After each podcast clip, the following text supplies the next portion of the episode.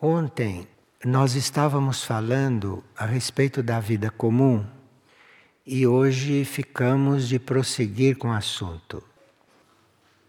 E nós vimos ontem então que a vida comum é a vida convencional que quase todos levam e que obedece ao estado de consciência da maioria. Portanto, a vida comum que a gente faz é uma vida quase artificial, porque na vida comum a gente segue a consciência coletiva. Então, na vida comum se armam convenções e todos entram naquelas convenções. Então, a vida comum não se pode considerar uma vida individual.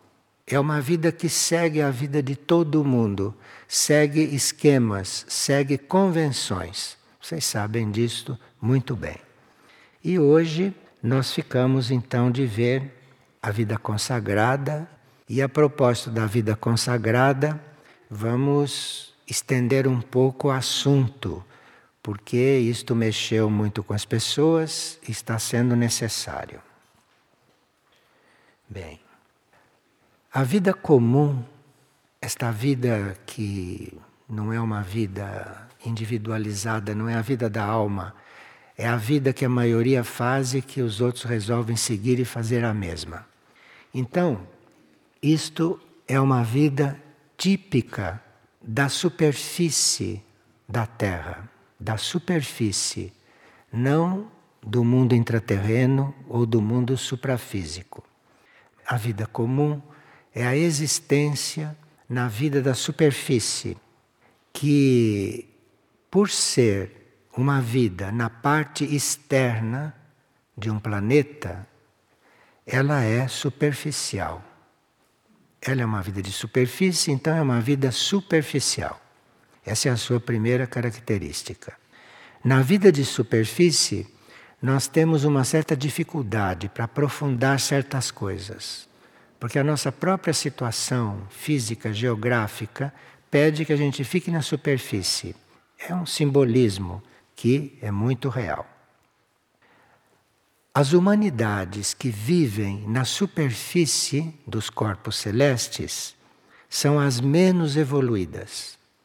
As humanidades, ou a humanidade mais evoluída, não está na superfície dos corpos celestes. E à medida que nós evoluímos, vamos integrando outros tipos de vida, saímos da superfície. Vamos nos trasladando para esferas internas, no caso da Terra, para as esferas intraterrenas, que são no interior, na parte interna da consciência daquele corpo celeste. É mínima a porcentagem de pessoas na superfície da Terra que desperta para a vida interior é mínima a porcentagem. As pessoas vivem na superfície, não vão para o seu próprio interior.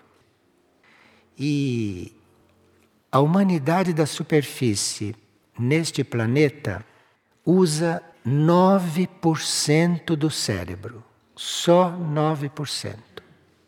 90 e tantos por cento do cérebro não é usado, não é ativo, esta é a situação da vida de superfície aqui no planeta Terra. A vida de superfície representa 9% da atividade cerebral. 90% está adormecido. Na dimensão intraterrena, são mais evoluídos. Embora não estejam em corpos físicos, esta porcentagem de despertamento na consciência é muito maior do que na superfície.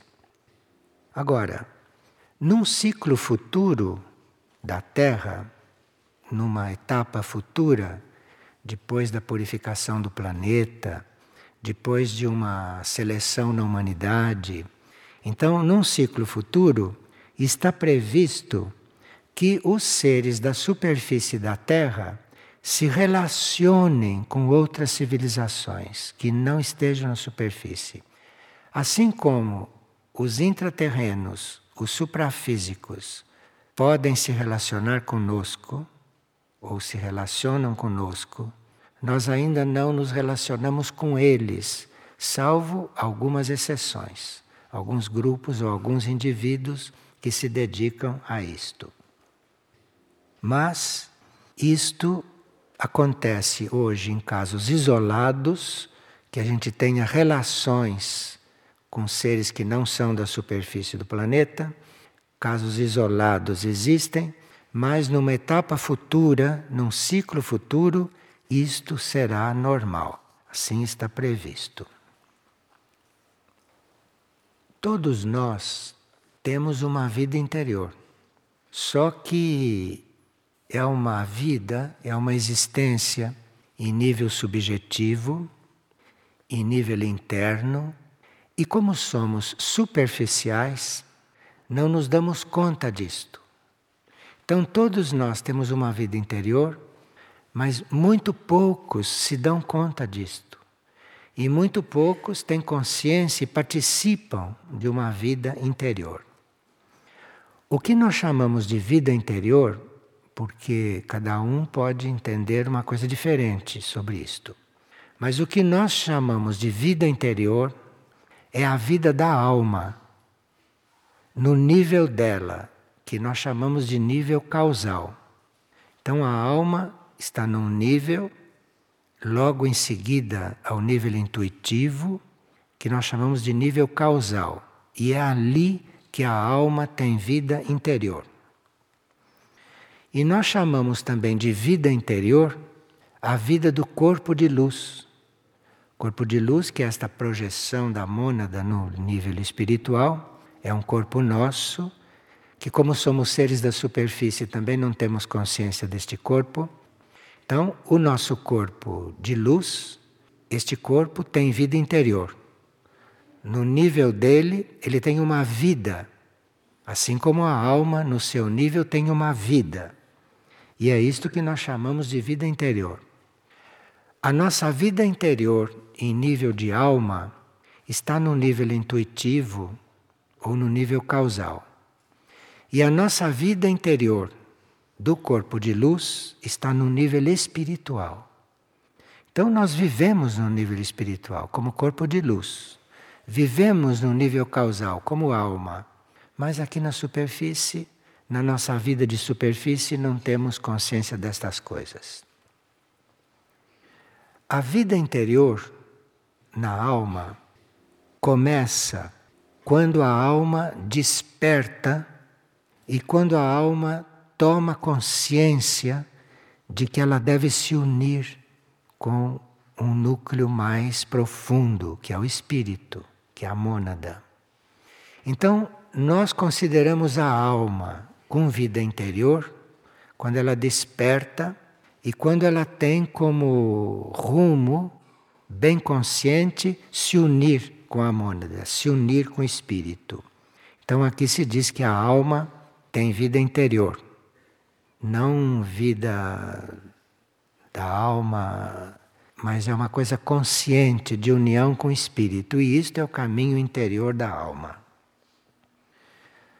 A alma que desperta e que tem esta vida interior, esta alma que a sua vida é se unir com o espírito, esta alma está a serviço do plano evolutivo. Então a alma, para estar a serviço do plano evolutivo, ela tem que começar a ter a sua vida, sua vida de união com o espírito, e não vida da alma que quer fazer experiências a alma, antes de evoluir, a alma, antes de amadurecer, tem sede de experiência aqui na Terra. Então encarna porque é atraída pela vibração terrestre, encarna porque tem sede de experiências, quer fazer as experiências dela. Nós não chamamos isto de vida interior. Nós chamamos de vida interior quando ela amadurece, ela já tem o seu rumo, que é unir com o espírito, e aí então ela passa a ter uma irradiação muito diferente da alma imatura, muito diferente da alma que ainda não descobriu o seu rumo. E quando a alma tem vida interior, ela serve porque ela tem uma irradiação que contribui para a evolução do planeta. Então, as almas em si, só por existirem, contribuem para a evolução do planeta, porque elas irradiam, elas têm uma vibração que elevam o planeta. Mas aí precisa que elas já estejam com esta aspiração. Então, quando esta alma descobre o seu rumo, então ela tem uma vida interior de busca do espírito, ela começa a irradiar algo que contribui muito para o planeta.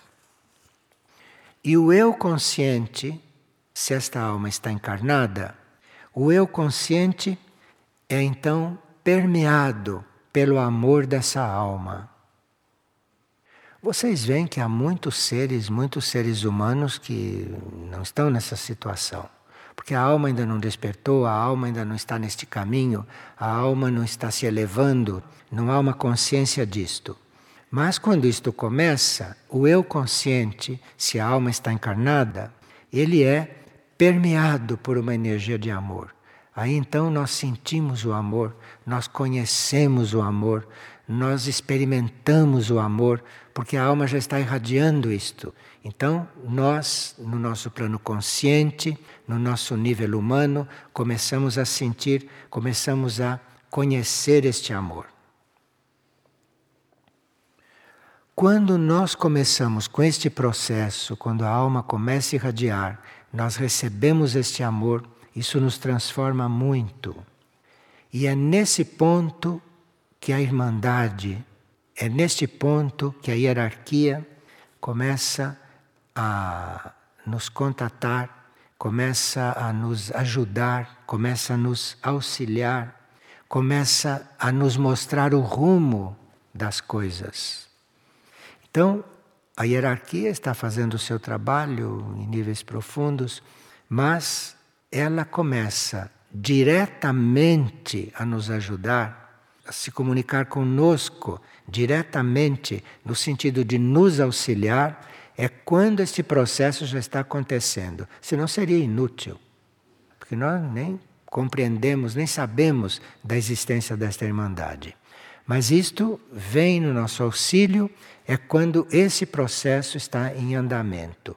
Que aí nós necessitamos realmente do auxílio da hierarquia. Porque não temos ainda, a esta altura, um contato nítido, um contato consciente com a mônada, com o espírito, com os nossos níveis mais profundos e mais interiores. Então a hierarquia, neste caso, guia a alma. A hierarquia auxilia a alma, instrui a alma, mas precisa que a alma já esteja num certo nível de desenvolvimento. E claro que a alma tem um processo. Vocês sabem através do São João da Cruz, que a alma atravessa até fases que são uma noite escura. E é nessas fases que a alma precisa do auxílio da hierarquia. A alma precisa do auxílio desta fraternidade. Então, esta fraternidade, esta hierarquia que lida com as almas nessas condições, dá até força para a alma nos momentos de fraqueza. Porque a alma também tem momentos de fraqueza. A alma não é perfeita. A alma precisa se aperfeiçoar. Assim como a alma não é imortal, a alma precisa se imortalizar. Precisa ser absorvida no espírito para ir ser eterna. Mas alma como alma pode até se desintegrar, pode até acabar. Então, a hierarquia auxilia estas almas, a hierarquia acompanha estas almas, é quando este processo já está desenvolvendo. A vida interior, nessa altura, não é contaminada pela esfera terrestre e nem pela situação psíquica que pode haver no nível consciente do ser. O eu externo, o ego, a personalidade, o eu consciente, pode não ter muita consciência destas coisas, mas ele tem uma percepção de que algo está acontecendo, que ele não é mais um ser comum, que ele não é mais um ser adormecido, que a maioria está dormindo, a maioria são seres adormecidos. Então, o eu externo pode ter uma, primeiro, uma vaga impressão do que está acontecendo. Mas aí, no decorrer do processo, se o eu externo se confirma no seu caminho, ele pode sim ter uma relação com este processo e pode ter até uma consciência deste processo. Bem, vamos agora ver a vida consagrada, não depois de fazer esse prólogo, esta preparação. A uma certa altura, nós consagramos a nossa vida. Mas para nós consagrarmos a nossa vida, é preciso que este processo esteja acontecendo. Senão, o indivíduo não tem nem noção destas coisas. Ele vive quase como os animais. Então, a uma certa altura, nós estamos percebendo já este processo, o eu externo, o ego, a personalidade está sentindo, está percebendo uma coisa diferente dentro dele, que é todo esse processo que está acontecendo lá no alto. E ele então resolve se dedicar à criação, se dedicar à vida única, ou se dedicar ao Criador, ou se doar a Deus, segundo a cultura dele, segundo como é que ele vê estas coisas. Então, quando nós nos dedicamos à criação, ao Criador, da forma mais pura e mais inteira possível, isto chama-se uma vida consagrada. Agora, isto não basta para a vida ser diferente. Só isso não basta. Quando nós nos doamos, quando nós dizemos, não, minha vida não é mais minha, minha vida está ofertada. Vida ofertada é uma vida que não faz planos, não quer nada para si. Então, eu me oferto, eu me dou. Se isto acontece como uma decisão, acontece uma graça. Uma graça que flui sobre o ser e é uma energia silenciosa, é uma energia sublime que se faz presente e começa a elevar a vida do indivíduo. Então o indivíduo se oferece mas ele é consagrado é quando esta graça desce, a graça responde. Ele não é vida consagrada porque ele se ofertou, isso não basta. Ele se oferta, e se a oferta é sincera, se a oferta é inteira, se isto é real, se ele realmente está totalmente entregue, totalmente disponível, aí desce a graça. E quando esta graça desce, a vida está consagrada. Quando isto acontece, a mônada, o espírito, tem mais possibilidades de fluir sobre o ser e de irradiar para todas as coisas. Então, um ser que foi consagrado pela graça, um ser consagrado é um ser que emite uma certa vibração do espírito, uma certa vibração da mônada. E isto é um serviço que muito poucos seres na superfície da Terra podem fazer. A consagração, a irradiação de um ser consagrado é o maior serviço que a gente possa prestar neste planeta. E claro que esta graça, quando desce, e que o indivíduo está consagrado, ele é impulsionado para uma consciência transcendente, uma consciência que não é desta terra, não é mais puramente humana, mas é uma consciência que vai ultrapassando esses limites da consciência humana. A esta altura, a limitação que o indivíduo sente são as limitações da humanidade. Porque ele, como um indivíduo consagrado, ele já não está com muitos sentidos de limitações. Mas ele consagrado começa a sentir as limitações humanas da humanidade. Então veja que a vida de um consagrado não deve ser muito fácil. Então ele começa a sentir, ele começa a perceber e começa até viver bem conscientemente as limitações humanas, as limitações de quem não é consagrado. E isto lhe dá o estímulo e isto lhe dá a força para, como ser consagrado, se pôr a aliviar o karma geral. Então, um consagrado está à disposição de aliviar o karma geral, de aliviar o karma do planeta, de aliviar o karma dos outros, os outros não pessoalmente, os outros humanos, os outros como membros da humanidade. E aí ele vai aprendendo a renunciar totalmente ao estado humano, coisa que a humanidade não tem a menor intenção de fazer, porque a humanidade gosta de ser humano, gosta de comer, gosta de dormir, gosta de se divertir, gosta de discutir, gosta de brigar, gosta de lutar. Vocês sabem tudo isso que a humanidade gosta. Então, o consagrado renuncia a tudo isto. Mas não renuncia como exercício, como esforço. Ele renuncia porque ele não é mais isto. Isto tudo solta dele.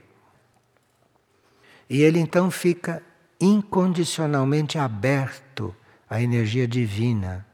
A energia divina, que é a energia mais elevada que nós podemos alcançar dentro desta evolução humana que nós estamos, é o nível divino. É o último nível da evolução humana antes de nós passarmos por uma outra evolução, por uma evolução superior. Consagrar-se, viver assim, é a aspiração de toda alma que desperta. Então, quem não é consagrado é porque a alma ainda não despertou totalmente. A alma ainda está meio adormecida, ainda está meio, meio na linha da experiência aqui na Terra. Então, aqui, nesses casos, a alma já despertou e está completamente decidida a morrer para si própria e a viver no espírito. Isto é uma alma consagrada. Ela não tem mais nada a ver com a vida dela como alma. Ela quer morrer como alma, ela quer se extinguir como alma e quer viver no espírito, quer viver na mônada. Então ela começa a receber ondas da energia do espírito, começa a receber ondas da energia do nível divino que expandem os limites da alma porque a alma é limitada. Então, é durante a consagração, é durante o serviço da consagração, é que ela começa a se expandir e começa a ir além dos seus limites. E aqui a alma começa a participar de esferas de vida, de níveis de vida que ela não conhecia, que são esferas superiores de existência. E se essa alma está encarnada, e se o veículo, se o ser no qual ela está encarnada, está coligado com este processo, este ser pode ter esta experiência. O ser humano pode ter esta experiência da sua alma, deste núcleo, estar participando de outras esferas. Muitos de nós, um número maior do que nós podemos imaginar, estariam aptos para este processo. Mas esse adormecimento geral, esta distração na qual nós vivemos, nós vivemos distraídos com tudo aquilo que se passa nesse nível físico, etérico, astral e mental. Nós ficamos completamente distraídos com isso. E toda essa nossa vida interior, toda essa nossa trajetória, para nós, é um pouco desconhecida. Nós começamos a perceber que muitos modos nossos de agir, de sentir, de pensar, vão se dissolvendo, vão se transformando. E nós não sabemos de onde vem isto, porque não estamos fazendo nenhum esforço para isso. Mas isto vem desse processo. E começamos a agir, começamos a viver de uma forma não egoísta. Nós estamos falando deste processo em seres encarnados, porque estamos encarnados e a nós interessa ter consciência desses processos. Não estamos falando desse mesmo processo entre os desencarnados, porque aí não estão em corpo físico e o ego é um pouco diferente. Bom, este ser tem uma vontade que ele não sabe de onde ele tirou, ele tem uma vontade de manter os seus corpos, de manter a sua vida coligada com o processo evolutivo. Ele tem uma necessidade básica, forte, de se sentir evolutivo, de se sentir trabalhando pelo plano evolutivo. E claro que estando encarnado e sendo alma, ainda tem provas. E as provas seriam insuportáveis para aqueles que não são consagrados. Mas para o consagrado, essas provas ele as considera serviço. Então, um ser consagrado não compreende as provas como nós compreendemos. Um ser consagrado, quando está em prova, não sente o que nós sentimos. Um ser consagrado, quando percebe a prova, sabe que ele está servindo. Sabe que ele está, através daquela prova, em um campo de serviço. Porque naquela prova ele está equilibrando muitas coisas que eventualmente nem são dele. E aí então a vida começa realmente a espelhar e irradiar o espírito, começa então a irradiar toda esta força da mônada. Objetivamente, bem externamente, a nossa existência passa a ser mais sutil nós não estamos tão pesados como são pesados, muito mais do que nós, aqueles que não são consagrados, que não estão nesse processo. A existência fica mais sutil, a existência não é pesada. Então nós podemos estar até com uma moléstia incurável. E todo mundo que está com uma moléstia incurável fica pesado, fica com uma vibração, não? Este não. Este continua sutil, continua luminoso, porque começa a liberar a luz das células. Porque assim como nós conscientemente somos prisioneiros de tantas coisas, a luz de cada célula nossa é prisioneira dentro da célula. E aqui começa esta célula liberar esta luz. E quando a célula começa a liberar esta luz, muda completamente a vibração da nossa existência. Então veja o serviço que um ser consagrado pode prestar. E aqui, se nós temos tarefas práticas, como todo mundo tem, não? Se nós temos coisas práticas para realizar, fazemos isso de forma muito leve, muito despojada, sem nenhum esforço, sem nenhum sacrifício. Não nos pesa. É algo que não nos pesa. Qualquer tarefa não nos pesa. As tarefas não são um peso para nós. Isto entra na nossa irradiação, isto entra na nossa sutilização. E as tarefas que a humanidade normal acha pesadas, as tarefas são leves, são sutis. Porque isto não vem das tarefas, isso vem de nós, do nosso estado. Então não existe mais peso de tarefa para um consagrado. Não existe mais isto. E o consagrado faz aquilo que para os outros é pesado com a maior desprendimento, com a maior facilidade, com a maior simplicidade. Simplicidade. E é aqui que Paulo de Tarso expressou muito bem esse estado. Ele, como era um cristão, ele disse: Já não sou eu que vivo, é o Cristo que vive em mim. Ele dizia o Cristo porque ele era cristão. Então, já não sou eu que vivo, é o Cristo que vive em mim. Que muda completamente o ser, muda completamente o homem, muda completamente a vida. Então, isto é um pouco o que se pode dizer sobre a vida consagrada, porque essas não são coisas possíveis de se descrever. Isto é uma pálida ideia do que seja o processo e daquilo que é a situação. Agora, o consagrado aspira, como alma, como ser interior, aspira à vida divina. Isso é outra coisa.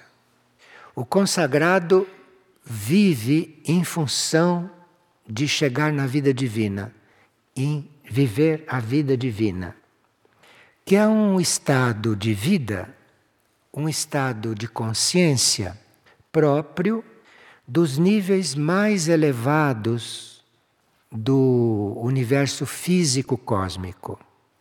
Então, esta vida divina, o nível divino, é o nível mais elevado do físico cósmico. E o consagrado quer chegar a esta vida, quer chegar a esta vida divina, porque chegando nesta vida divina, ele entra no astral cósmico. E no astral cósmico é a evolução superior de uma outra forma. E ele entra no astral cósmico ainda como indivíduo ele entra lá como regente, ele entra lá como avatar, ele entra no astral cósmico. Então, a vida divina leva para isso. Não existe vida divina vivida efetivamente na superfície da Terra. Na superfície da Terra, a vida divina não é possível. A vida divina começa a ser experimentada começa a ser vivida é nos níveis intraterrenos ou na vida extraterrestre evoluída. Então, a vida consagrada quer a vida divina. O ser quer a vida divina. E veja que situação. Não se vive isto na superfície. Então, isto tem que ir para a vida intraterrena ou tem que ir para a vida extraterrestre evoluída. A superfície do planeta, como ambiente, como estado de consciência, ainda não acolheu a vida divina. O planeta, na sua superfície, ainda não acolheu isso. Vai acolher um dia. Vai haver vida divina na superfície. Mas por enquanto nós temos que ir para os níveis intraterrenos, temos que ir para os níveis internos do planeta para viver isto. Porque a vida divina subentende que não haja mais ilusões, imagine. A vida divina é a vida sem ilusões. A superfície não abriga isto. Então, precisamos ir para a terra interior, ou precisamos ir para os níveis sublimes da Terra ou para os níveis extraterrestres evoluídos. Quando nós percebemos que as nossas ilusões estão sendo golpeadas, isto é, quando nós percebemos, em palavras bem pobres, quando nós percebemos que estamos nos desiludindo, devemos dar graças a Deus. Graças a Deus que estou desiludido de tudo e de todos. Graças a Deus que estou desiludido. Porque a dissolução das ilusões faz parte deste caminho. E não existe possibilidade de vida divina com qualquer sinal de ilusão. Isto que aqui nós chamamos de ilusão, não é? Na nossa consciência. Isto então, esta vida divina, subentende que não há mais ilusões. Por isso, aqui na superfície é impossível. Durante todo este processo, o ser vai se tornando humilde. Humilde. E os essênios, aquele povo que ninguém conhece, ninguém sabe de onde saiu, ninguém sabe para onde foi, ninguém sabe ao certo o que aconteceu com ele. Os essênios estavam na Terra durante aquele período vivendo estas coisas. E claro que foi por pouco tempo, porque a superfície não abriga estas coisas, mas houve esta misericórdia do universo, do cosmos, e possibilitou que um povo, por um tempo, povo muito especial, vivesse essas coisas. Então, tudo isso que para nós é uma teoria, tudo aquilo que para nós é uma teoria que nós vamos viver um dia, os essênios viveram fisicamente, no corpo físico aqui. E claro que não continuaram, não prosseguiram, porque trabalharam muito bem e não foi preciso continuar. Naqueles poucos momentos que viveram, naqueles poucos séculos, fizeram o que tinham que fazer. Então, isto já foi vivido. Coisa que não é normal e que não existe. Isso já foi vivido pelos essênios. Hoje, Mistritlan está com a chave de tudo isto. Mistritlan tem a chave de tudo isto. Em Mistritlan, a vida é a vida divina. De todos os centros planetários, em Mistritlan há vida divina. Então, Mistritlan mantém a vida divina neste planeta. Mistritlan além de tudo o que faz e além de tudo o que representa, além do que sabemos dele, não que sabemos muito pouco. Além disto, Mistritlan é o polo, é a central da vida divina neste planeta. Por isso é o centro regente do planeta. E Mistritlan é o núcleo do planeta que mantém viva esta vida divina. Lá com seus seres, os seres de Mistitlan são divinos, que é uma coisa inconcebível para nós. Mas isto vai nos ajudar a nos abrirmos mais para Mistitlan, a nos aproximarmos mais de Mistitlan e, portanto, recebermos isto mais diretamente, internamente, interiormente, como almas como espíritos, não como mônadas.